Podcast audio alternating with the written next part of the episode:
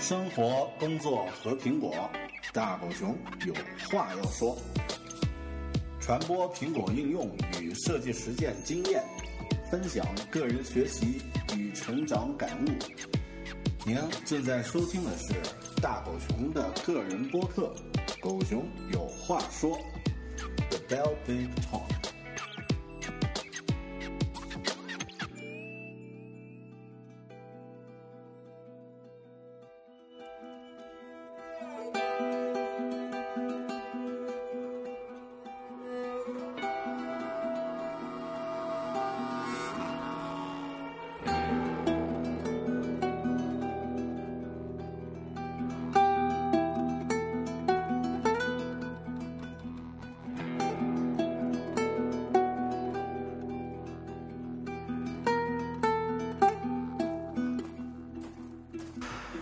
大家好，欢迎收听个人播客《狗熊有话说》The Bell Big Talk，我是主播大狗熊。这期节目的标签呢，大家应该也注意到了，是一期我们之前并没有用过的标签——游戏。是的，这期节目要开始讨论游戏了。呃，具体来说，这期节目将会讨论一个游戏，一个让我在刚刚度过的十多天的时间。啊，一直萦绕心头的一款游戏，这款游戏的名字叫《The Lost of Us》，最后的幸存者。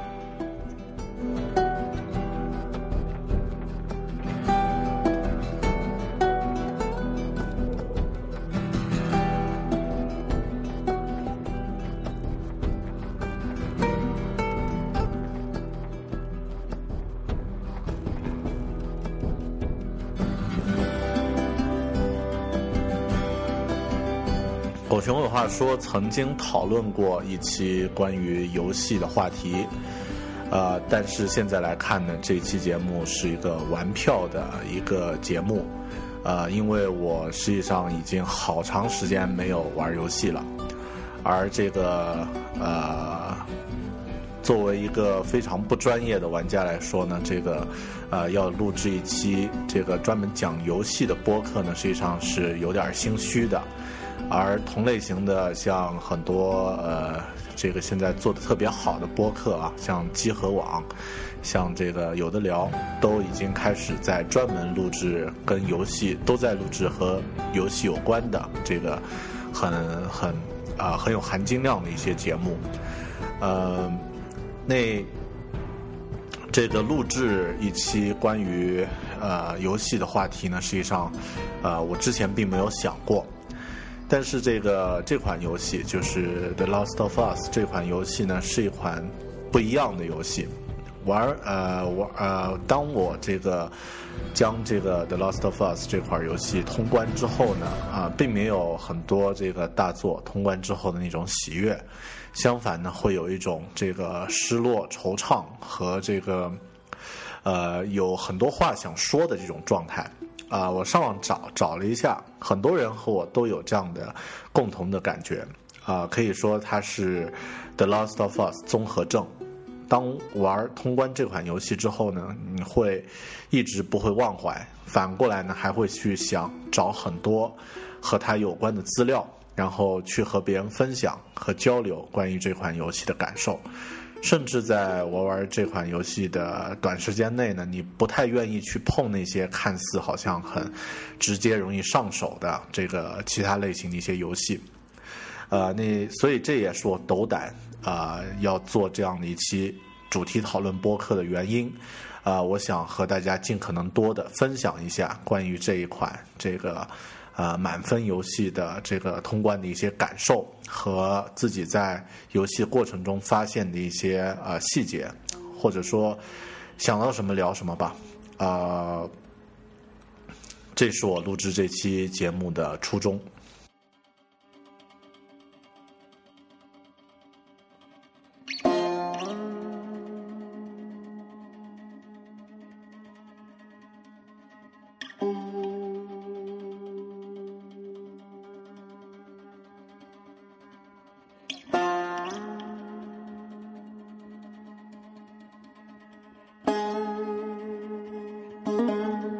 很多玩家玩完这个《The Lost of Us》之后，啊，都会有一个，呃，如果用一句话来形容的话，很多人都会说这个剧情太棒了。啊，实际上呢，它真正棒的呢，不仅仅是剧情，还有很多很多的方面。呃，那我们从情节上呢，先和大家分享一下我的感受。开始之前呢，简单先说一下这个大概的这个故事吧。《The Last of Us》的故事呢，它是在一场全球性的瘟疫，或者说全球性的这个传染病的这个灾难爆发之后的二十年。啊，在二零一三年的时候呢，这个也就是今年啊，二零一三年，呃，这个呃年中的时候呢，这个整个世界爆发了一场啊由真菌孢子引发的这个感染。那它只会感染人类，不会感染其他动物。那人类感染了以后呢，就会变得像这个《生化危机》里面的丧尸一样，一开始呢是狂暴的，会攻击人，会咬人。然后呢，之后呢，会进入到一种这个二第二阶段的感染呢，会失去视觉，但是听觉比较敏锐。然后呢，这个头部已经呃变异了，长得像一个蘑菇。然后呢，这个也还是会攻击人类，那已经像一个低端的生物了。但是再高阶段呢，就会变成一只这个呃体型庞大的一只怪物。然后呢，还会向这个猎物呢扔这个孢子。就是那个细菌，呃，故事并没有讲为什么会爆发这样的灾难，以及这个从宏观方面这个灾难啊爆发到什么程度，我们能完全是从一个个体的角度去感受这个故事。呃，在二零一三年的时候爆发的这样灾难呢，主角叫 Joel，啊，是一个呃中年人，然后他刚刚在过生过生日的当天呢，啊，他的女儿莎拉。啊，Sarah 给他送了一块表，然后呢，他们在当天晚上呢，这个灾难在他的那个生活的小镇就爆发了。啊，那他和这个好友叫 Tommy，啊，Joel 和 Tommy 呢就带着自己的女儿 Sarah 呢逃命，然后呢逃到这个，呃，逃出这个市区，呃，进入到这个。啊，要上高速公路的这个高架桥的时候呢，遇到了一个士兵。你这个士兵呢，接到命令，要把所有这个呃有感染潜在危险的这个人呢，全部啊消灭。呃，所以士兵呢就向 Joel 和 Sarah 开枪。然后呢，这个时候呃，Tommy 赶到呢，把这个 Joel 救了下来。但是呢，这个 Sarah 呢啊却受到了枪击，然后呢死在了父亲的怀里。这个呢是故事的开头。那过了二十年后，呃，Joel 呢已经变成了一个很沧桑的一个大叔，啊，那他已经把自己的情感呢埋藏在心灵的深处，啊，因为那个时候的环境呢已经恶劣的，就是生存是特别残酷的。呃，他和这个自己的一个伙伴同伴叫 Tess 的一个。白人女性啊，一起这个结伴啊，然后呢，呃，他们住在一个呃，大家自发组织起来的一个一个区域，就是会有一些防卫队啊，然后会有一些这个市民聚居的这个城市啊，但是也是一个废墟的地方啊。那为了找被偷走的枪呢，两个人就去这个呃，就出发去找枪。然后呢，在过程中呢，找到了那个偷枪的贼，叫 Robert，他就说这个枪被当地的一个抵抗组织，一个呃一个呃小型的一个叛军啊，叫萤火虫的一个叛军呢，把枪都拿走了。那他们又去找这个萤火虫的这个呃成员和首脑啊，结果找到成员呢都死掉了啊，剩了一个受伤的这个首领，一个黑人的女的，叫 Mar Maron 还是什么？啊，这个，然后这个首领说枪现在不在我这儿啊，那你们呢把这个一个女孩叫艾莉，那把她送到哪里哪里，那我就可以这个把枪交给你们啊。于是呢，这群人这这三个人呢，就是 Tess 啊，艾莉和 Joel 呢，就踏上了一个征途。那后面当然遭遇了很多各种各样的事件，最后呢，这个。呃，Joel 和 Ellie 呢相依为命啊。那经过了呃一年的时间呢，最后把艾莉呢送到了这个萤火虫的总部。那这个时候，呃，Joel 却发现啊，他们萤火虫呢是为了研究这个呃艾莉身上被感染却不会发作的这个特殊体质。那为了研究。呃，提取这个疫苗的话呢，必须要把艾莉牺牲。那 Joey 呢，Joey 他受不了这样的一个呃一个牺牲啊，就把所有萤火虫的这个成员呢全部干掉，然后呢带着艾莉又逃脱出来。最后呢，他给艾莉撒了一个谎，说这个萤火虫的成员并不需要这个你的你的付出了。那啊，我们是被他们放出来的。那在这个谎言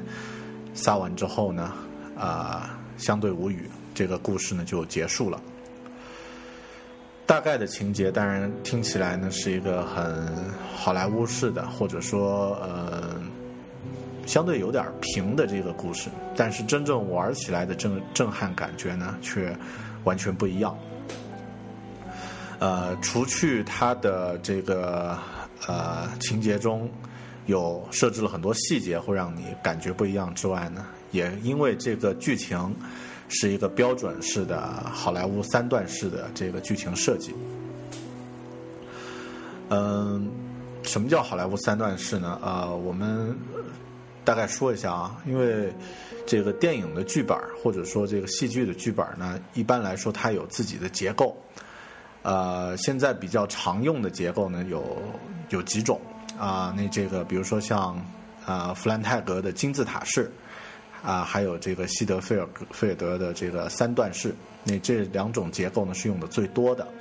那金字塔式呢，它是这样的，就是啊介绍、上升、高潮、下降、结局，啊也就是有点类似咱们中国讲故事的这个承起转合，啊开端发展、高潮结局。那三段式呢，实际上是用的最多的。那所有好莱坞成功的这个大片，呃，只要是比较受欢迎的作品，都是三段式的这个结构。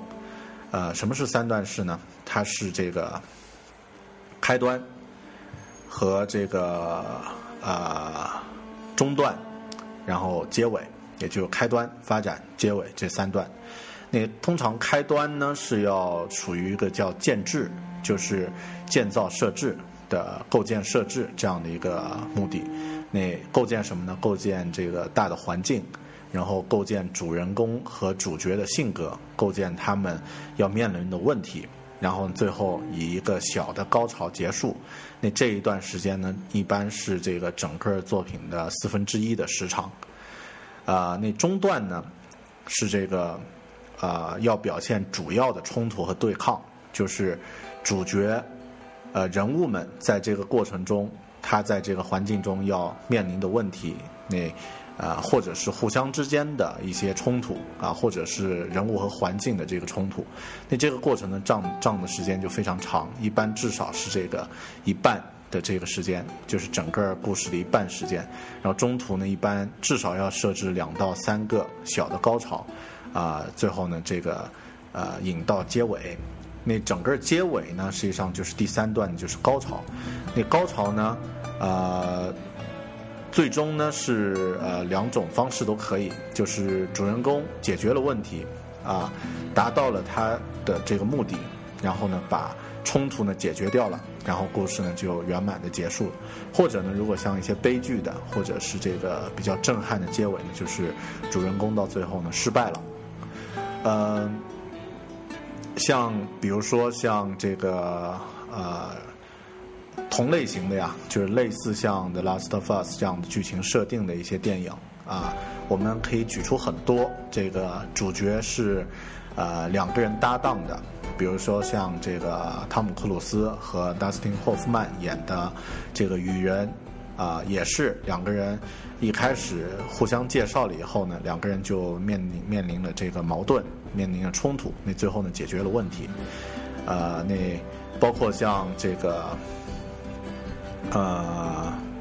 也是汤姆克鲁斯和小姑娘演的这个世界大战，那这个题材也是这样的一个一个故事，嗯，那这个三段式的这种这种设置呢，是呃最经典的一个好莱坞的剧本架构。像咱们前段时间一部电影叫《泰囧》，之所以这个呃受欢迎呢，部分原因也是因为它的结构是一个标准的好莱坞三段式结构。那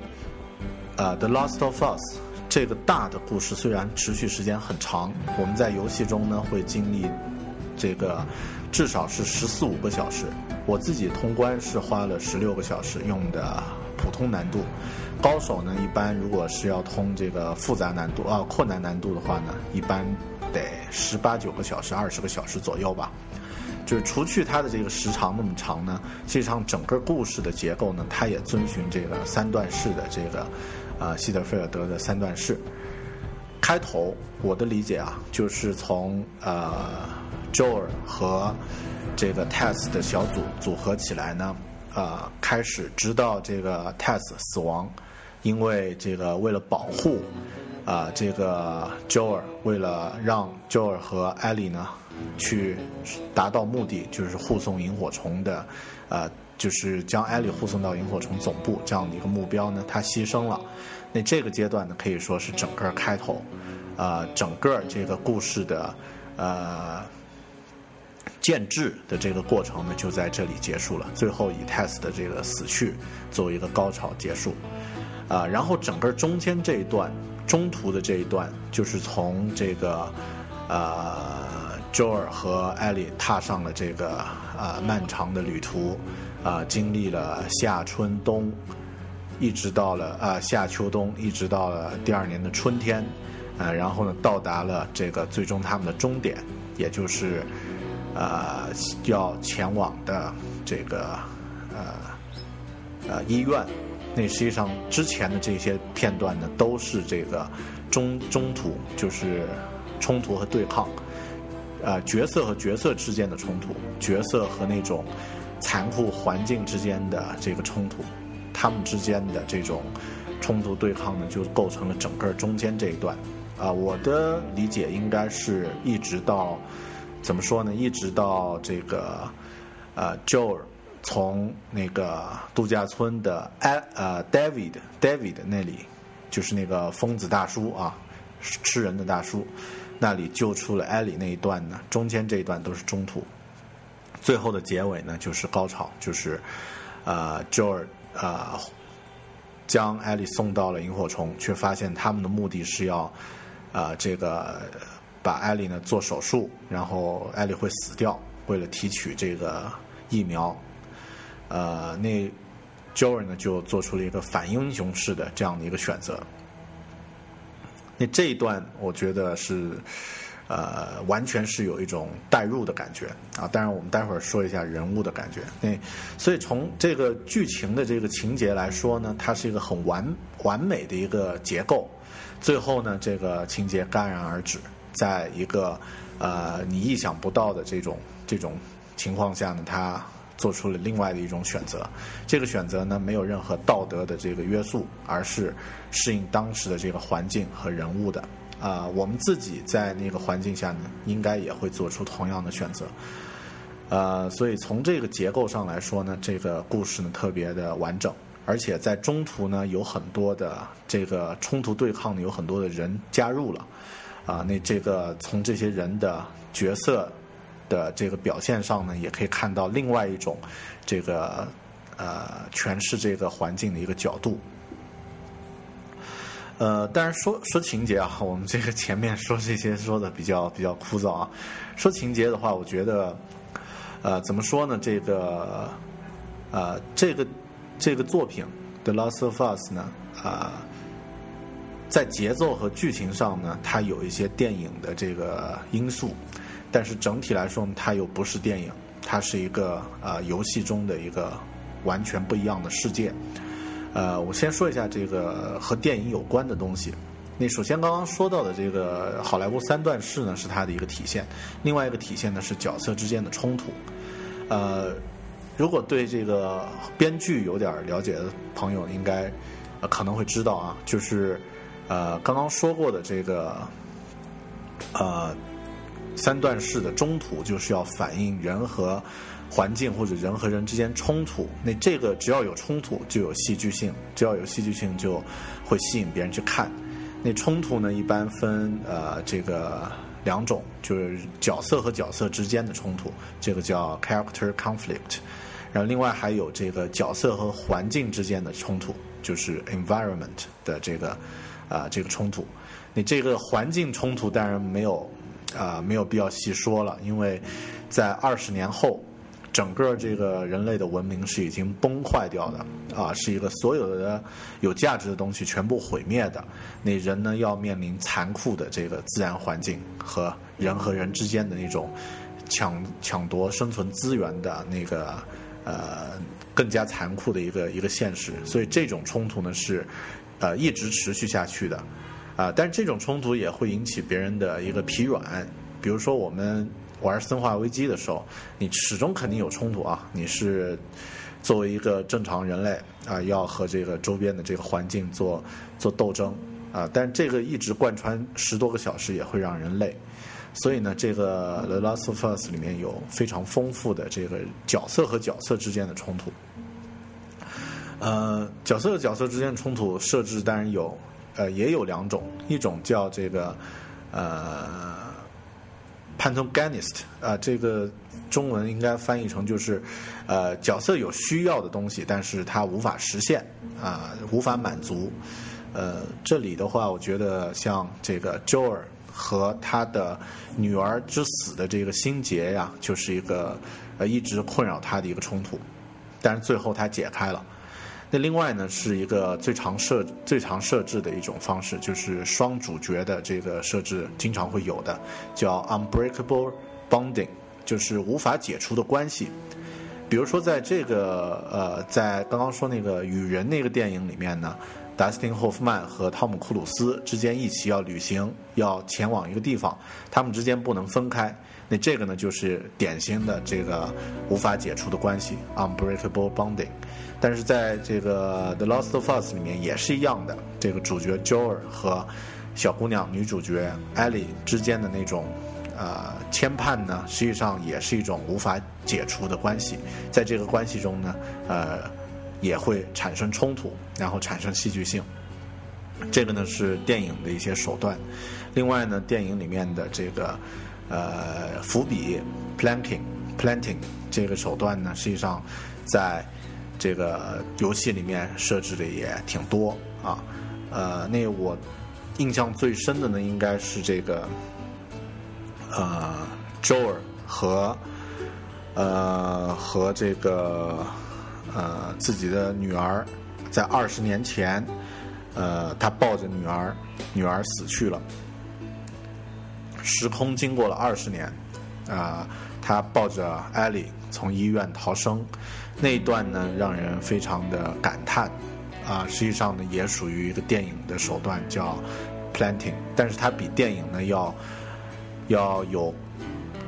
电影无法比拟的那种融入感、代入感。呃，另外有伏笔，啊，另外还有其他的，呃，不能叫伏笔了，叫这个，呃，turning point，就是转折点。转折点呢，这个在电影里面当然用的很多，在这个游戏里面也用到了。我自己特别震撼的呢是，呃，和那个 David 那个大叔在度假村里面呢并肩，艾莉和他并肩作战。两个人呢，啊，击击退了一波一波的这个被感染的这个人的这种，呃，冲呃冲击，呃，感觉好像他变成了另一个 Joel 的感觉，那也似乎是不是值得依靠的一个一个伙伴？但是呢，两个人坐在一起的时候呢，啊，David 说，啊，我们的团队之前出去碰到一个疯子，那这个疯子呢杀了我们很多人。啊，后面呢，这个疯子和一个小女孩在旅行。听到这句话的时候，我一震，然后突然发现这个 David 有多重的这个、这个、这个，他不是一个简单的一个老头，而且呢，他自己藏着枪这个艾利的这个反应也是啊，当他艾利用那个猎枪对着 Joe 的时候，就感觉就很无辜的一个大叔。但当当有敌人出来的时候呢，Joe 就掏出自己的藏在怀中的手枪啊，来来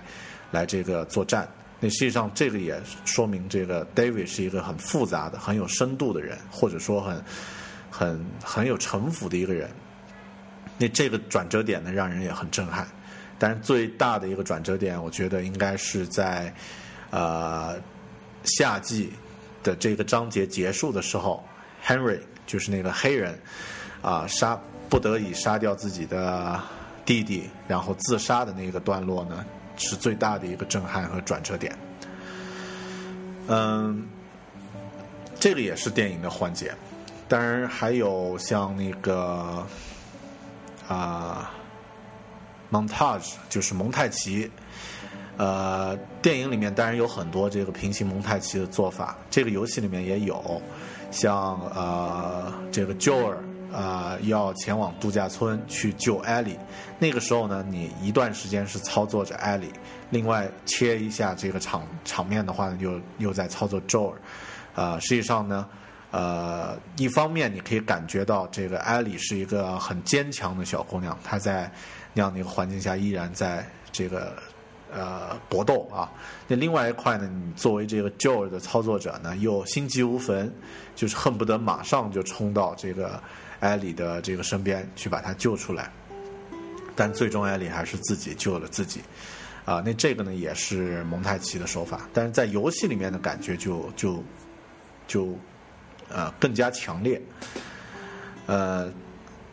然后在这个呃，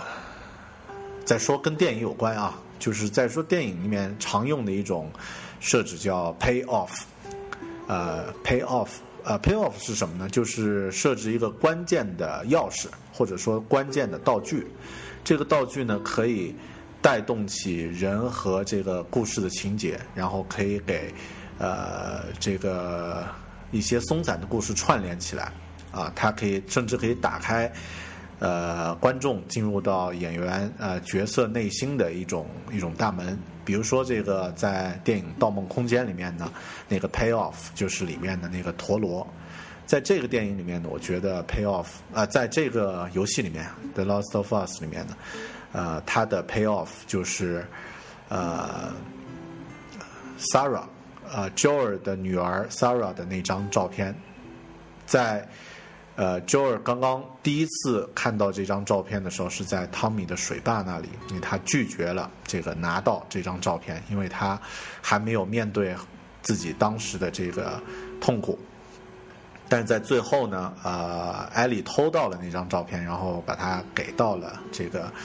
Joel 的时候呢，Joel 还是接受了，而且呢，和这个艾莉说了一下他当年的这个。呃，和 Sarah 有关的一些事情，那就说明他已经解开了自己的心结，啊，那这个设置呢也非常的精彩。呃，其他跟电影有关的，当然故事里面有，呃，这个游戏里面有很多，我还是就不展开说了。那着重要说呢，它虽然借鉴了一些电影的手段，但是呢，它不是一部电影，啊，它比电影的感染的程度呢，甚至更深的多，呃。这是一个游戏的世界，那在这个世界中呢，你是自己去体会这个世界中发生的各种各样的故事，而且呢，它有着很丰满的细节，比如说像我自己在玩的时候呢，呃，进入到大学校园里面的时候呢，我呃走得很慢，然后呢，刻意的，甚至有的时候是刻意的下马，然后呢，用走的方式呢去看这座呃漂亮的大学。啊，然后甚至走到这个大学生的宿舍，那个已经荒废的宿舍呢，也会在里面看。哦，原来，呃，之前他们的生活是这样的。然后，呃，垃圾堆在这里，啊，不用的物件堆在这里，那种二十年后的末日的苍凉感，呃，这个世界只能自己去体会。啊，你在电影中呢，所有的情节是由导演安排好的。你一步一步往前走，不能够中途停下来。但是在这个游戏里面呢，这个世界是自己去体会的。呃，这个也也引出一个很重要的点，就是啊，游戏呢它是注重空间感，电影呢它是注重时间的这个艺术。呃，电影里面不管你看一部电影中间用了多少的闪回，多少的蒙太奇，在那个时间点，那个事情必然会发生。比方说，在《盗梦空间》里面，到了最后的两个小时结束的那个时候，电影这个电影会结束。但你玩游戏的时间，你可以呃十五个小时玩玩这部游戏，你可以三十个小时玩完这部游戏，你也可以最速、最快速通关。时间呢，在游戏里面反反过来呢，不是一件重要的这个这个这个元素，但空间呢，在游戏里面就特别重要，因为我们可以自由的去探探索，甚至在最土的这个最老的游戏，像啊不能说土啊，这个不好意思，最老的游戏像超级玛丽啊，像这个俄罗斯方块，都是为了空间去作战，然后去整。呃，争取更多的这个生存的空间，啊，超级玛丽呢也是一样，在最后一关呢，空间还会变成你的敌人，场场景还会变成你的敌人。你在这个《The Last of Us》里面，它是完全不一样的一个世界啊，塑造出来的。这个呢是电影无法比拟的，啊。那另外呢是，呃，我觉得是这个一种自然的一种体验啊，或者说一种。呃，代入式、侵入式的一种体验。这个侵入式可以说是沉浸到这个环境中，你变成了这个角色本人，呃，然后你会自然的和这个其他的角色呢产生联系。这个可能是时间堆积出来的，也可能是制作者精心设计的。呃，比方说吧，一开始这个呃，Sarah 这个小姑娘。她可能是一个很啊，如果只是看的话，你会觉得她是一个很可怜的一个小姑娘，然后很很值得怜爱的一个一个小姑娘。但最后她死掉了。但是因为你是在一开始是操作的这个角色，去操作着她去找爸爸，然后呢，在逃亡的时候呢，你坐在这个汽车里面，是以 Sarah 的视角去看着这个疯狂的世界。最后呢，这个因为一颗子弹，她死掉了。那那种感受呢，和你以一个旁观者的角角度去看这个，这个呃，这个 Sarah 的死呢，是完全不一样的。你完全是带入到了这个，呃，这个这个世界中，然后通过这个时间积累呢，你和这些人物之间呢也产生了一些或多或少的一些联系，嗯。这么说吧，就是我自己在玩的时候呢，呃，在度假村的那一关，啊，操作着 Joey 的时候呢，我是一个敌人都不想杀，啊，一一路狂奔啊，因为那个时候呢，通过剧情知道这个 Ellie 已经被呃那个 David 呃困在了一个餐厅里面，然后呢，呃，生死攸关。虽然我知道这个是游戏的设置，但是呢，啊，操作的 Joy 的时候呢，我是匆忙的往前走。然后到了最后的时候呀，到了最后那个啊，这里也可以询问大家一个调查，就是在最后你进入到这个进入到这个啊医院里面。啊，把那些士兵守着这个守卫的这个萤火虫的这个士兵干掉以后呢，进入到那个手术室，你看到了这个呃已经昏迷不醒的艾莉睡在那个手术床上，第一反应是怎么样？我第一反应没有犹豫，先把那个主治医生一枪先打掉，第二反应把第二个医生打掉，然后那个女医生呢在角落里面呢。叫了一声，说 “You are an animal” 还是什么 “monster”，呃，然后就蹲着了。然后我犹豫了一下，还是把那个女医生给干掉了，因为心里是在想，啊，可能他们会通报这个其他的士兵，啊，我不能因为这样的错误，啊，让艾丽死去。呃，这个时候完全自己是带入到了那个角色的身份里面，呃。我觉得这部作品伟大就伟大在它可以让你，呃，抛弃以往的一些影视作品的那种教条，或者说那种这个一定要有光明结局啊，或者一定要是拯拯救人类啊。像我在玩游戏的时候，老婆在旁边看，说最终结局肯定是小姑娘自己选择死掉，为了拯救人类。我们都没有料到会是这样的一个结局。那呃，它这种代入式体验呢，是呃游戏这种艺术形式，它比你不鸟，其他这个艺术形式比你不鸟的。嗯，这个是关于剧情和一些体验性呃体验方面的一些一些感受。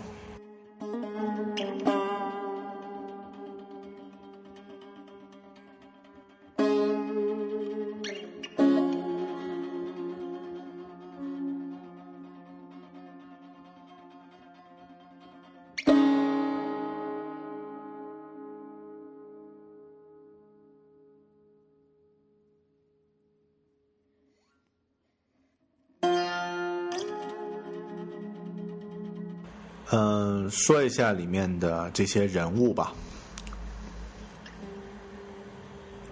呃，这部作品最大的一个特点呢，其实有点像类似的一部电影。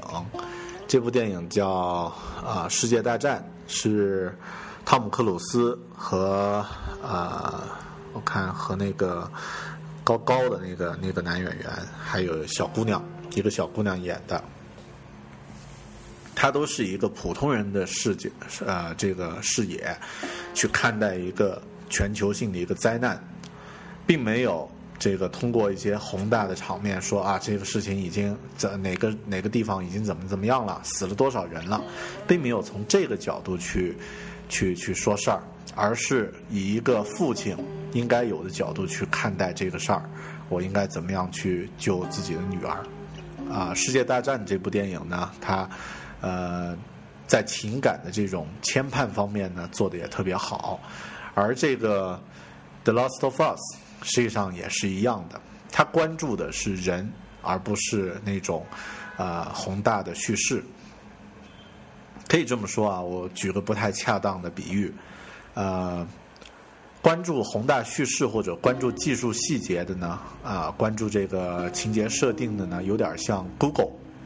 那 Google 呢，它呃，可以把世界上每一个地角落都用卫星去捕捉到，然后呢，可以看到天上的这个天空的这个呃星辰，可以看到，甚至可以看到月球的表面。啊，我们通过 Google 呢，可以看到所有的东西，但是你看不到人。那我们可以通过什么看到人呢？可以通过 Facebook，Facebook 它不关注任何呃。无关和人没有关系的东西，他只关注人会呃产生的一些一些联系，那关注这些联系的这种载体，像照片儿，像这个呃谁和谁之间的关系，那这两个技术呃这个方向呢都取得了巨大成功。那作为这个游戏呢，它并没有说要给你一个多牛逼的这个。呃，世界观的设定，当然世界观其实已经设定的非常牛了，呃，但它的目目标目标呢是让你关注里面的这些角色，所以我特别喜欢聊啊这些角色和他们的故事。先说一说这个主角 Joey 吧，Joey 吧，Joey 这个人呢，我觉得最后他真的就是啊，你会带入到他的这个身份里面。你会很容易去理解这个这个人的这些选择，这些反英雄的选择，而且因为你是在操作着他，呃，可能他在某种程度上呢，呃，他的选择并不是啊，并不是你去控制，因为这个故事是一个呃线性的一个一个一个剧情，剧情呢是设置好的，但是呢，这个剧情就巧妙在你在那个时候也会做出同样的选择。比如说，最后枪杀医生那个段落，我的确是真正带入到了这个角色。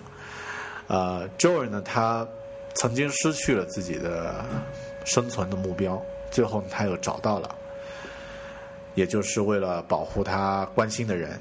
啊，他并不去想这个世界会是怎么样，甚至他某种程度上已经失望或者是绝望。并不会那么理想主义的去想我要去生产一个疫苗去拯救这个世界。呃，在冲进手术室的那一刻，反正我自己想到的就是 “fuck you and fuck your great plan of saving the world. I just want my ally back 我只是想这个把关心的人这个聚在一起。你要拯救世界是你的事情，而且我们待会儿再说，其实这个世界是拯救不了的。所以 Joe 呢，某种程度上真的变成了一个一个游戏者自己。那艾莉这个角色呢，就完全和以往这个游戏里面出现的小姑娘的角色完全不一样。她的主题，我觉得是一种成长。你在这个过程中呢，一开始实际上她也是很柔弱的一个一个普通的小姑娘，但经历了很多事儿。你最后在冬季的那一章呢，很多人都会觉得很震撼，就是一个小姑娘她可以呃把生存这件事儿做得那么好，呃，而且她也呃一直在呃努力去战斗啊，去和这个这个世界去战斗。但有的时候呢，我可能会觉得他，呃，没有一个很清晰的目标。那当然他会有点迷惘啊，他会不知道我到底为什么活着，啊，呃，那呃，因为他年纪还很小，很多事情还不是一个确定的一个一个，呃，有一个确定的方向。呃，那这个角色也会让人觉得，不是那种只是去怜爱的这个小姑娘的角色，而是一种。呃，传承的感觉，就是他仿佛是一个在那种末世中存在的一个希望啊，需要去这个让让别的人可以去依靠这个希望而活着啊，我的大概的感觉吧，可能是这样的。里面出现了其他几个角色也特别的感人，呃，像一开始，也就是说在。呃，开头的高潮就呃就呃这个开篇最后小高潮死去的这个 Tess 呢，其实我觉得他死得很幸福，为什么呢？因为他有一个崇高的目标，是为了拯救这个人类啊，然后呢要把这个 Ellie 呢交到这个萤火虫的手中。实际上他并不知道，或者说呃。他并不知道这个萤火虫真正的目的，或者最后对艾莉造成的影响，啊，他并不需要去面对这些痛苦的抉择，啊，他那个时候只需要去想，我，呃，已经被感染了，那我需要去这个，呃，牺牲自己去保护这个，呃，Jo 尔和艾莉，啊，能够脱困。那实际上呢，他呃。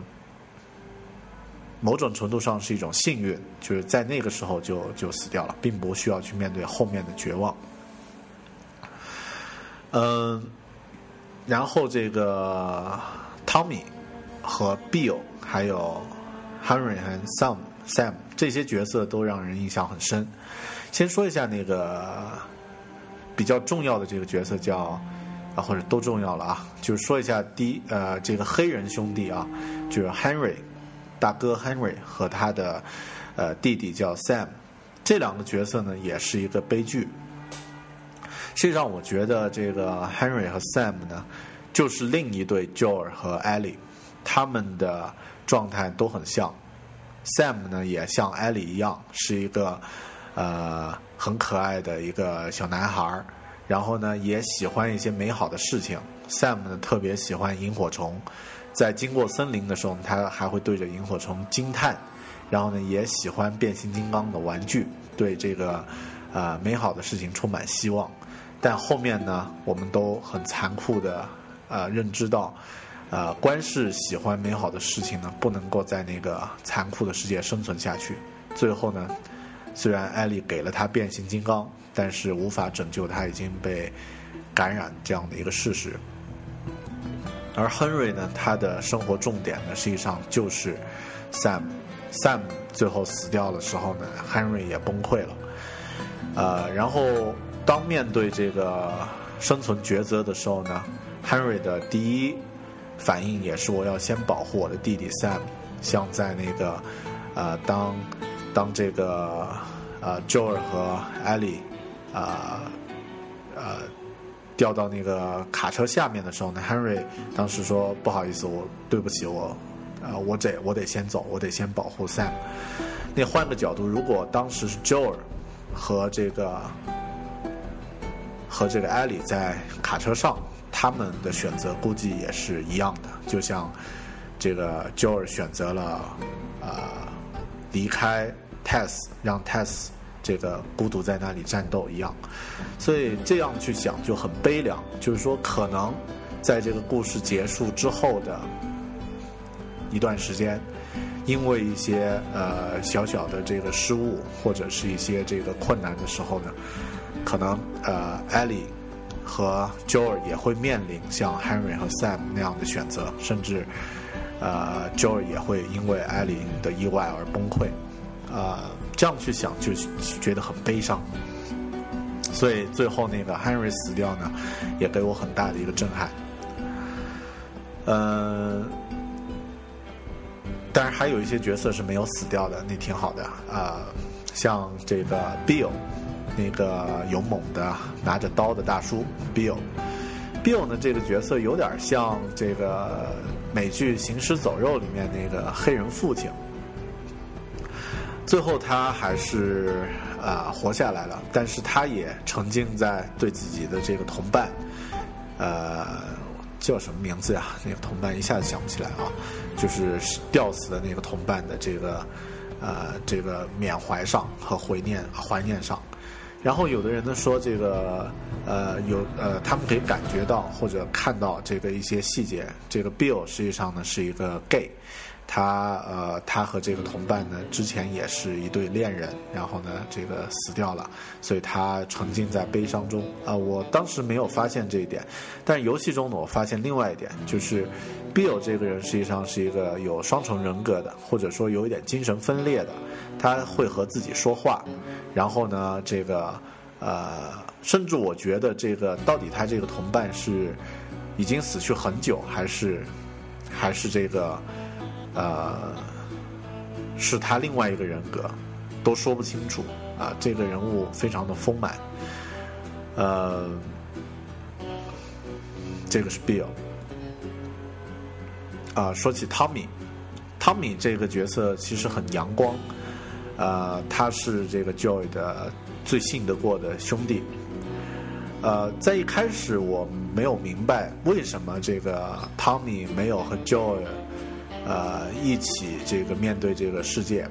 啊，我甚至甚至这个汤米自己都不知道啊，在故事里面他都会去问问这个啊，艾莉也会去问为什么，呃，你和汤米，呃，Joy，你和汤米没有这个就那么长时间不见什么的。后面我知道了，是因为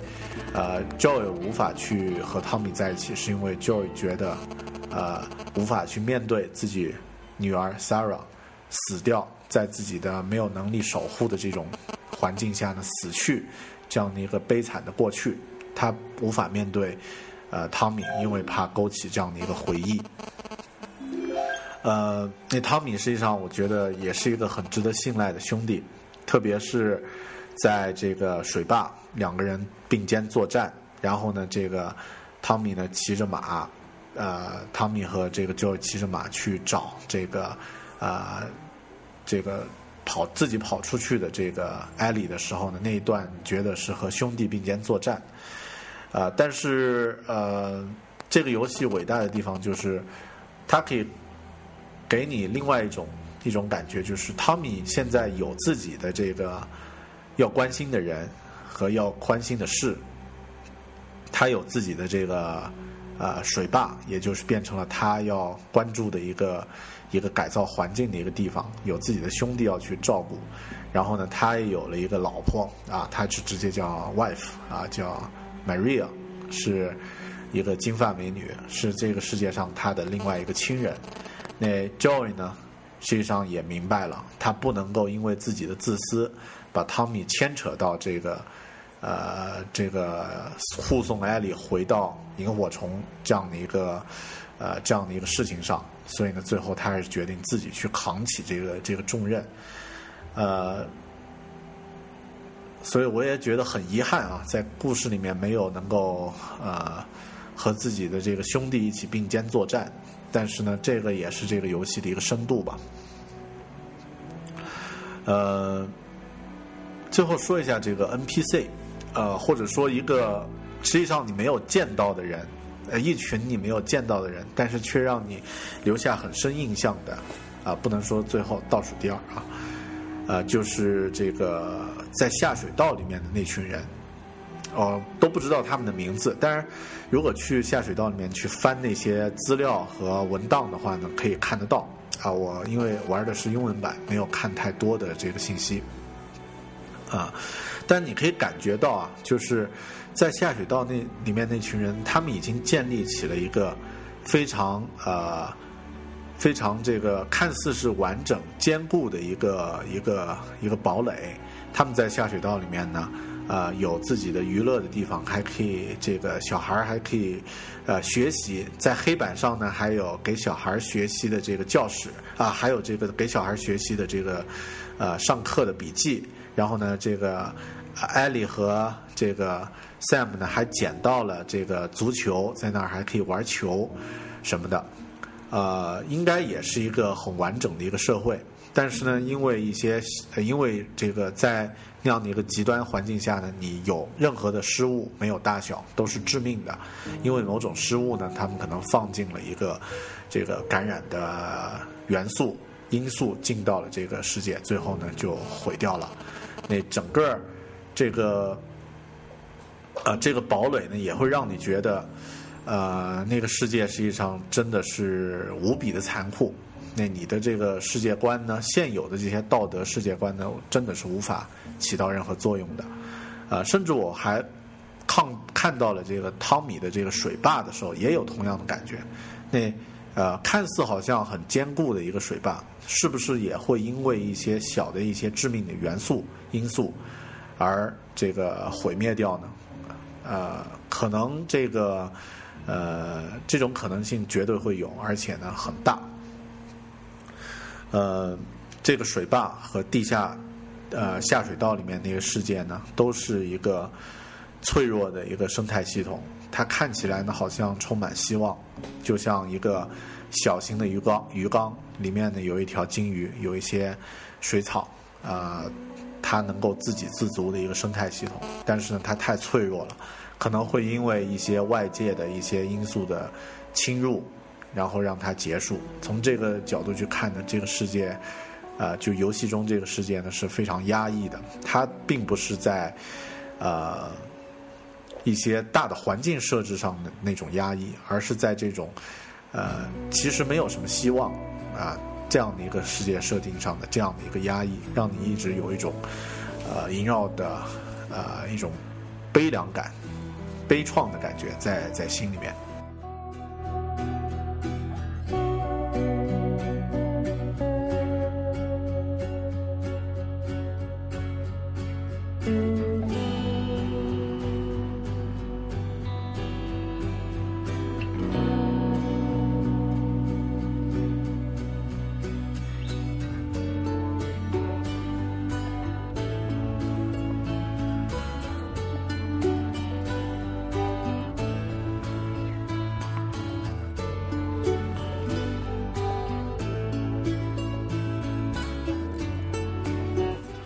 人物的最后，我想聊一聊关于 David 这个角色。David 呢，在度假村里面和艾莉相呃相遇，呃，那他是一个配角，但是却是一个非常非常复杂、非常的呃有很深意义的一个角色。我甚至觉得呢，这个 David 呢是整个。《The Last of Us》这个故事里面呢，最真实或者说最、最、最、最绝望的一个一个角色。其实我觉得，呃，顽皮狗啊，就是 Naughty Dog 这个制作团队呢，也很看重这个角色，因为在录制这期节节目之前呢，我查了一下资料。这个 David 的这个演呃这个角色的配音呢，啊是 Nolan North 这个演员。那 Nolan North 配过什么什么什么作品呢？顽皮狗前面的三作就是《神秘海域》Uncharted One Two Three 这三部的主角德雷克的这个配音呢，就是 Nolan North。呃，所以他将这么样一个重量级的一个呃这个配音演员放在这样的一个配角上呢，也是有一定含义的。呃，David 和这个艾莉呢第一次见面是在冬天的度假村，艾莉呢在打猎的过程中呢啊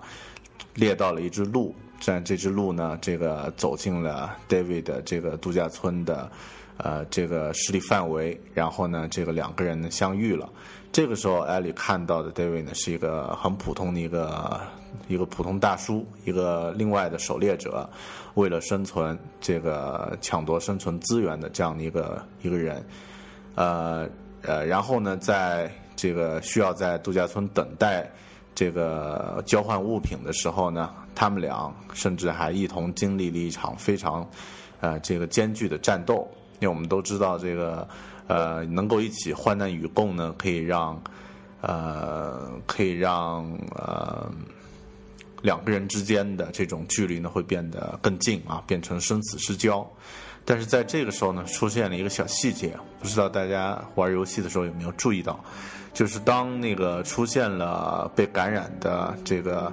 呃感染者。呃，要来袭击艾莉和 David 的时候呢，David 一开始是把这个猎枪交给了艾莉，然后说：“呃，你你你拿着枪啊，然后也也还一直在夸说艾莉你用枪用的挺挺厉害，用的挺好啊。”然后呢，过了一会儿，真正丧尸来到了他们的呃这个身边的时候呢，他这个 David 又从怀中掏出了一支手枪，然后开始呢这个呃呃自卫。这个时候，艾莉就就说了一句：“说啊，原来你还有一支枪啊，呃，但是这个细节看似不经意，但到后面呢，我突然联想起，呃，他的这个，呃，这个接下来戴维的表现呢，这个这个是一个很很很棒的一个伏笔，一个很棒的一个 planking，就是到了当他们把这个敌人打退之后呀。”呃，两个人坐在一起，啊，感觉是距离很近了，然后继续这个烤着火，等着救援。呃，然后 David 就说：“呃，我那个，呃，之前我们有些人也去这个，呃，这个找着生存资源，然后呃找不到什么什么的。然后呢，呃，听说呢，呃，然后遇遇上了一个疯子，呃，把我们的这个派出去的人都杀掉了。”啊，这个时候大家听了也觉得没什么，那他就接着说，呃，据说这个疯子是和一个小姑娘同行，呃，然后这个背景音乐就开始转到一种阴沉的这个音乐。你这个时候，呃，因为我们是带入到艾莉的这个这个这个操作感的时候，你突然发现 David 并不是一个很普通的大叔，啊，他早已知道这个 Joel 和艾莉呢是一起的。他也早已知道，他们之前派到这个大学里面的这个呃同伴呢，是被他们俩杀死的啊。那他一之前一直表现的这些举止呢，实际上也可以说是一种，你可以理解成是一种伪装，也可以理解成一种这个对小姑娘的善意。但是我还是比较这个现实，我觉得他是一种这个一种伪装。特别之前他把自己的猎枪给了艾丽呢。呃，很正常，因为自己手里面还有一支枪，你把你的主要武器给了别人，就让别人放松对你的戒备。啊，也许只有在那样的一个残酷的世界里面，这个人的这个本性呢才会被放放大出来。呃，这个时候实际上我们感觉好像 David 只是一个呃，为了求生存更加呃这个坚硬的这样的一个呃。一个一个一个人，但是到了后面，我们突然发现，当艾莉被带到了 David 他们的营地的时候呢，啊，这群人呢已经呃，就是丧失了这个人的一些呃一些本性了，就是他们为了呃生存呢是吃人的，呃，在 David 的这个呃呃厨房或者说在他的工作间啊那个。啊，就像啊，新龙门客栈的那个地下餐厅里面啊，这个地下厨房，呃呃，这个他的同伴呢正在把人呢做一下肢解，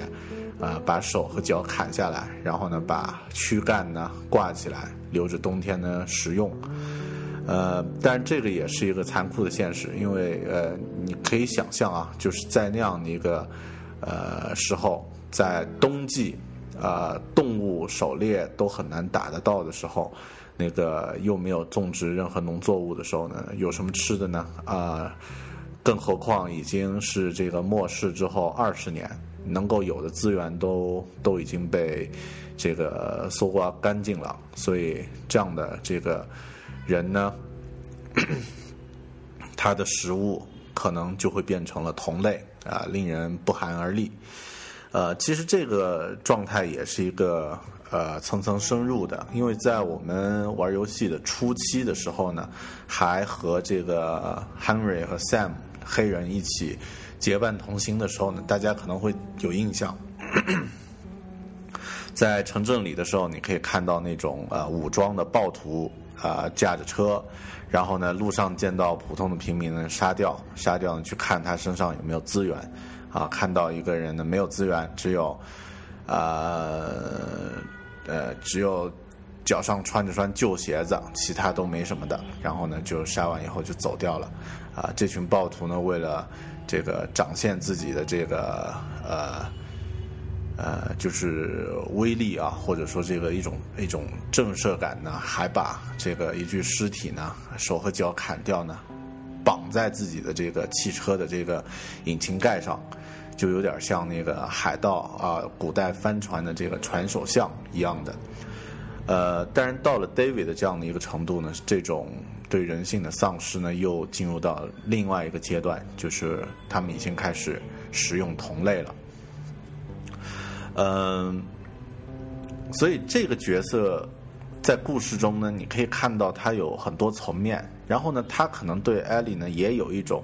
这个好感，也可能是一种这个很变态的一种呃玩弄猎物的一种心理。但是到最后呢，在这个厨房里面，呃，艾莉和 David 对决的时候，或者说这个呃互相呃这个在躲避和。追逐的时候，实际上那个时候在玩游戏的时候啊，我自己操作艾莉的感觉特别的呃惊慌，因为第一呢，它是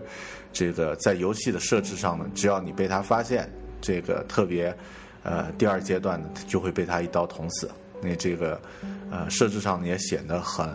呃，很难，但更多呢是一种心理上的一种恐惧，因为他相当于是一个很疯狂的人，一个已经变态的一个人，那有点像美剧《行尸走肉》里面那个总督那个那个感觉，那他已经变成了一种啊，因为这样的一个末世啊，丧失了一些人的一些本质。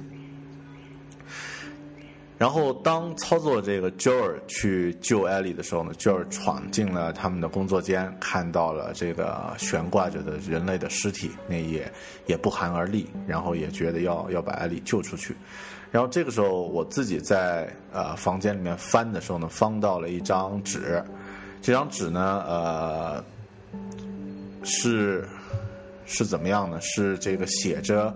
呃卡路里的记录。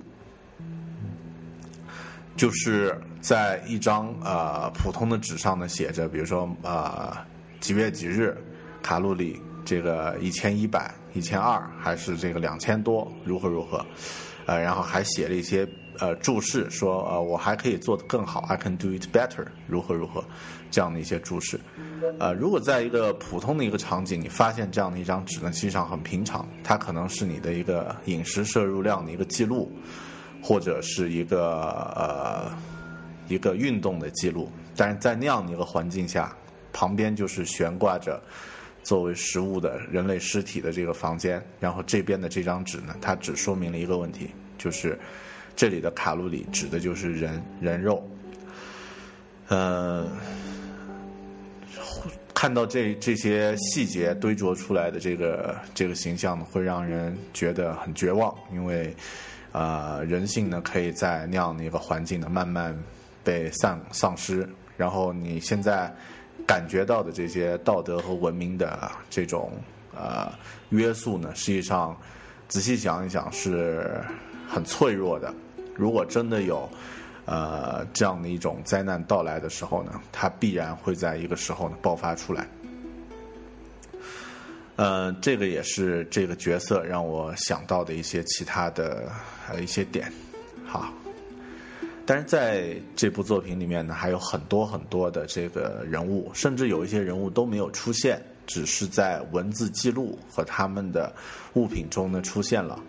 啊，比如说刚刚提到的，在那个地下室，地下室呢，这个呃呃下水道啊，在那个下水道呢，也有一群已经呃失败这个被感染的人，他们也曾经建立了一个呃很坚固的一个堡垒。然后呢，他们的那些呃笔记，他们的那些文字呢，记录下来。实际上，你从这些记录里面也可以感觉到那另外的一个故事。呃，所以这部作品的呃厉害，或者说这个伟大呢，就在于它并不只是讲述了一个呃一个主角。为中心的一个故事，而是构建了一个庞大的一个世界和塑造了那么多丰富的、个性鲜明的啊，这个和周周围的环境做斗争的这样的一群人，呃，甚至包括那个最后那个萤火虫 Firefly 的这个领袖那个黑人女的，实际上呃也是一个很呃很丰满的一个形象。好的，那关于人物呢，我就就说到这里吧。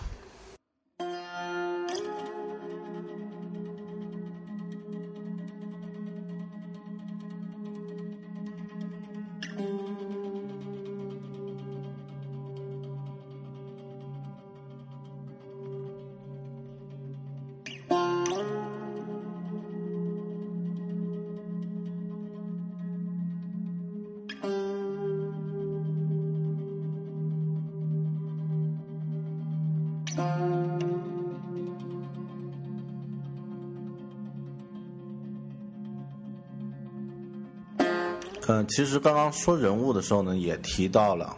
呃，你在理解和这个呃融入到那些人物的这些状态的时候呢，实际上是结合他那个环境的。这个环境呢，一步一步的让你感受到，它其实是一种很恐，呃，很绝望的一个状态。因为实际上，你作为一个注定会灭亡的一个群体。就是那个时候，人类已经是一个需要去，呃，苟延残喘的一个一个末世。就像恐龙在最后，它也变成一种需要去被灭亡的一一群一群一个群体。就像尼安尔特人最后呢走进了森林深处，啊，这个灭绝在这个历史中。实际上，二十年后的人也面临着同样的一些一些这个呃危难啊。这个疫苗这种东西究竟能不能研究出来？实际上呢，没有任何人可以保证。呃，它故事里面呢，并没有，并没有像通俗的这个商业大片里面给大家一个光明的结局，因为它没有呃很具体的这个道德呃道德导向。所以呢，在游戏中你做的这些选择呢，也是给这个观众呢多了一种，或者给游戏的玩家呢多了一种。呃，体验啊，你所做的任何选择呢，是基于那样的一个环境，所以应该放下你的这个道德标准，不要给里面的人物的行为，不要给这个呃事物贴上任何的标签。呃，就像一开始我在操作游戏的时候呢，呃，操作这个 Joel 啊和 Tess 两个人执行任务，然后看到这个 Tess 呢，哎。穿着很很美国南方的这个妇女，但这个动起手来特别狠啊。然后，呃，但换个角度，其实，在那样的一个环境下呢，呃，人和人之间的这种关系呢，啊，必然是这个是处于极端环境下的一种关系。实际上，也也也很正常。那呃，我们感谢现在自己是活在一个啊。安定的一个年代，但是你可以有一些这样的体验的话，能够让你看清这个世界，看得更清楚一点。嗯，其实就像旅行一样啊，旅行不是说为了出去某个地方去玩而是让你多一些更多的体验之后，你可以更好的审视自己现在所所这个生活的这个这个这个环境和这个周围的人。嗯，另外，我觉得还有一些感受关于人物的，就是里面的人呢，每个人都有自己的这个着力点，或者说都有自己的这个，呃，也可以说目标，啊，或者都需要一个一个精神上的一个寄托和支持，呃，从一开始的角色到最后都是这样的，呃，比如说像 Tess，他的目标呢是。将小女孩艾莉送到萤火虫，然后呢，通过这个举举动呢，能够拯救人类，啊，或者说获得拯救人类的可能，呃，他也为了这样的一个目标牺牲了。然后，像汤米，呃，的目标呢是守候自己的这个兄呃这个水坝，他的兄弟和他在战后为呃建立起来的这个两个人的家庭，呃。像这个 Henry，是为了，呃，是为了自己的这个弟弟 Sam 而活着，啊，像 Joel 呢，在呃一开始呢，他是一个故事的一开始呢，是一个呃以往孩子逝去的这个伤痛还呃的心结还没有解开的这样的一个男人，那后面呢，他呃摸着这个女儿送给自己的表。找到了自己另外需要守护的这个一个一个一个新的女儿，就是艾莉。呃，而艾莉呢，她没有找到，可以说呃一开始他也不是太有自我，因为毕竟年纪还小，十多岁嘛，他还在这个呃憧憬着自己的这个特殊的这个呃基因、特殊的这个呃能力呢，能够拯救人类。但后面呢，因为，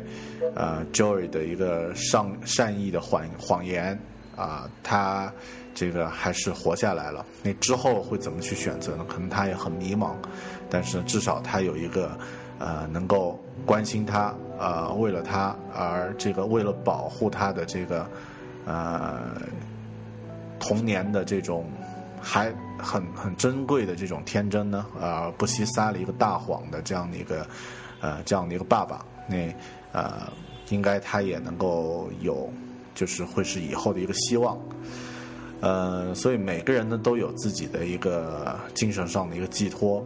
呃，这也是里面的人物丰满的原因。玩完这个游戏，呃，我还是有很多的这个思考，因为它不像这个其他的。呃，肯定不像其他主流的游戏打打杀杀，或者是建造，或者是破坏啊，而是这个呃一种全新的一种体验。呃，我想到了一些一些点，呃，比如说像这个在那样的一个世世界，除了这个人类是消亡之外呢，整个世界是生机勃勃的。然后在过程中呢，你还可以看到那种，呃，甚至有一些这个状态呢，会让你很感很感动。比如说在冬天那个场景，你看到了一头鹿，啊，是非常美丽的。但是因为呃人生存的需要，你必须要去狩猎，把这头鹿射死，这个变成自己的食物。啊，那是不是换个角度想，反过来，这个人才是一个不和谐的因素呢？人才是一个让这个世界变得更不好的一个一个存在呢。呃，甚至换个角度想，这个可能也是呃世界的一种进化，把人类这种微生物呢从自己的身体中呢去除出去。实际上，我们这个种族能存在呢，并不是永恒的。呃，我想起高中的时候我读过的凡尔纳的一本小说啊，这本小说科幻小说很另类，因为凡尔纳呢，大家知道他写的呢都是呃探险的，特别有意思啊，像 海底两万里啊，从地球到月球啊，格兰特船长的儿女啊，这些都特别的好。哦，看过其中一本叫《永恒的亚当》，那这本书呢以往没有看过，它讲述了一个。呃逝去的文明的故事。就是我们现在的研究学家呢，发现，在两万年前吧，还是什么多长时间以前呢，有一个类似像人类一样存在着的文明。后面呢，因为种种这个原因呢，这个文明就毁掉了，这个沉入地下，呃，慢慢的就呃呃走在了消失在了历史中。然后他的有少数的这个一一些幸存的这个呃文明的精英呢，也试图去拯救，但拯救不了。后面呢，就试图用记录的方式呢，把这个呃文明的故事呢记下来。但实际上最后呢，能够保留下来的也特别少，啊，被后人能够理解的，被接下来的文明能够理解的，这个就就更少。啊，那这个故事叫《永恒的亚当》，里面这个文明呢叫四海帝国。呃，换个角度想，如果人消失了以后，实际上呢，啊，接下来的文明也不外乎是从头再开始，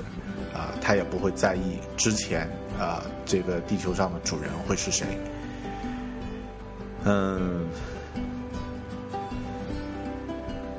所以。如果那样的世界啊到来的话，你又能怎么办呢？可能我们自己的选择，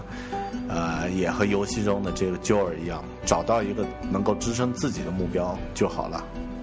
呃，然后如果历史必须必然会发生的话呢，就让它发生吧。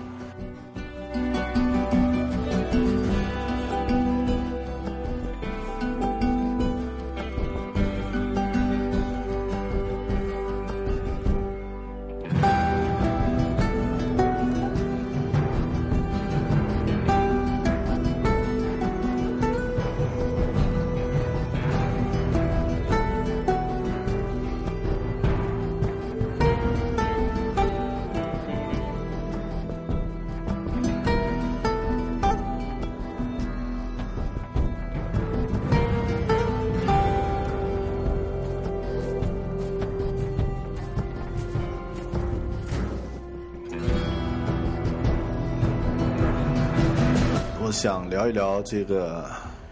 呃相似的一些影视作品，实际上和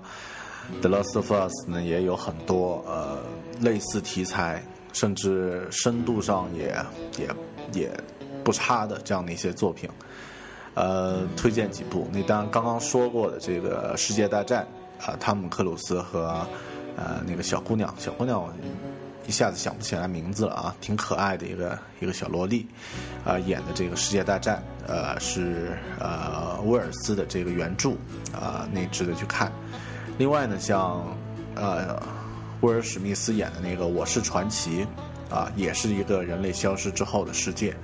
啊，但是呢，最后呢，他留下了一个光明的结局，就是通过呃主角的这个努力呢，也能够让人类呢重新存活下来。呃，美剧《行尸走肉》，那是现在还在热映着的一部这个高收视率的美剧。那它里面呢，实际上一方面呢，也充满了这个斗争和这个动作和呃一些这个呃，就是非常的重口味的一些镜头。但是换一个角度呢，它其实也是展现了极端环境之下人和人之间的那种啊那种。呃，特殊环境下的矛盾和冲突。呃，另外一个剧情片，我觉得特别也也特别有意思，就是那个呃，尼尔·连森演的《飓风营救》啊，这个《Taken》啊，一和二，那里面你可以看到，就是呃，价值观念呢很很简单，呃，里面的父亲为了拯救女儿呢，呃，做出了一个一个行动。然后呢，在过程中呢，只要阻拦或者说对他女儿造成伤害的人，都是坏人，那坏人都被打死，都被消灭，啊，不管出于什么样的目的。那这样的价值观呢，你换个角度，用道德专家的这个角度去评判呢，哦，好吧，他可能是这个错误的，但是以一个父亲的角度呢，他就是这样，呃，所以在 Joel 就是《The Last of Us》的里面的这个 Joel 的呃这些举动呢。没有对，没有错，它也是一个呃呃人物自发的一个举动吧。啊，另外推荐大家可以看一部 BBC 的这个纪录片，叫《人类消失后的世界》。呃，我记得应该有两部片子，一部呢是一部短的电影，还是这个纪录片啊，好像一个小时左右。那另外呢有一个系列呢是一共十集。呃，实际上这个短的那一部呢就特别有意思，它展现了人类灭绝之后，就是不因为什么。这个不讨论原因，假设就是有这样的一个结果：人类因为某种原因全部没有了，那这个世界会变成什么样子？一天之后什么样子？啊，一个星期之后什么样子？一年之后什么样子？实际上，真正变到二十年后呢，整个世界和这个《The Last of Us》里面的场景呢很像。嗯，那建筑物呢也是这个坍塌啊，因为钢筋的这些维护啊，这些都没有了。等等啊，这个和游戏里面的设置呢很像，然后呢，野生植物呢占据了这个城市。嗯，但是它最后的结局呢，也这个这个纪录片的结尾呢，实际上也呃也是很绝望的，就是当时间过了五百年，最后它终终极的时间是人类灭绝之后一千年，所有人类存在过的痕迹都不会再有了，呃，只有。石头刻下来的一些少呃少量的一些一些现代人的一些呃一些遗迹，它会留下来。比如说美国的那个拉什莫尔总统山，那个可能会留下来。然后呢，像埃及的金字塔可能会留下来。呃，所有金属的制品、人人造的这个城市建筑，这些全部都不会再存在下去。所以呢，我们可能也呃也是这个世界的一个过客。呃，在那个新的《零零七》这个电影里面呢，大家如果有印象，应该记得零零七呢被啊里面的反派呢带到了一个小岛，这个小岛呢感觉特别的荒凉。那这个岛呢，实际上就是有名的那个日本的呃一个一个岛啊。那曾经这个上面呢住满了居民，但是后面因为核泄漏的话呢，所有的人都撤离了。那也就只过去几十年的时间。啊，那里呢已经荒凉的这个，呃，不像一个呃，这个好像荒废了这个几百年的样子，啊，实际上呢，这些都可以让你对现在的这个自己生活这个状态呢产生一些思考。嗯，好的，我们不知不觉聊了游戏，聊了一个多小时，一个小时十八分钟啊，那差不多了啊。但《The Last of Us》这款作品啊。只通过这样的一些呃呃表达呢，我觉得并不并不能够展现出它的一些魅力。呃，那但是听这期播客的朋友，我想一定是很大一部一部分群体呢，应该是玩过这个游戏的。啊，那希望里面的一些感受呢，能够让大家对这个游戏有更多的一些呃理解。然后呢，如果有说的不对的地方，因为我毕竟是一个。呃，只玩过一遍，现在还没有这个做第二遍、第三遍的这个把玩的这样的一个普通玩家啊。然后玩的时间呢，其实也拖得比较比较漫长啊。你这个过程中，如果刚刚聊的有很多有有 bug 啊，有问题的话，这个有说的不对的地方呢，希望大家这个和我分享，通过。啊，iTunes 留言，通过微博和微信都可以啊。微博呢，啊，爱大狗熊，啊，然后这个微信呢，呃，这个添加“狗熊有话说”的官方账号就可以了。呃，最后收个尾吧。呃，这个世界是非常浩瀚、非常巨大的。那呃，感谢这样的一个杰出的游戏。The Last of Us 这样的一种啊一个杰出的游戏，它将这个世界呢收缩到一种你可以沉浸在其中，去体验二十年后末日之后的那种啊那种尺度，呃，那感谢能够玩到，能够体验到这样的一款好的作品。好的，这期狗熊文化说就到这里，咱们下期再见，拜拜。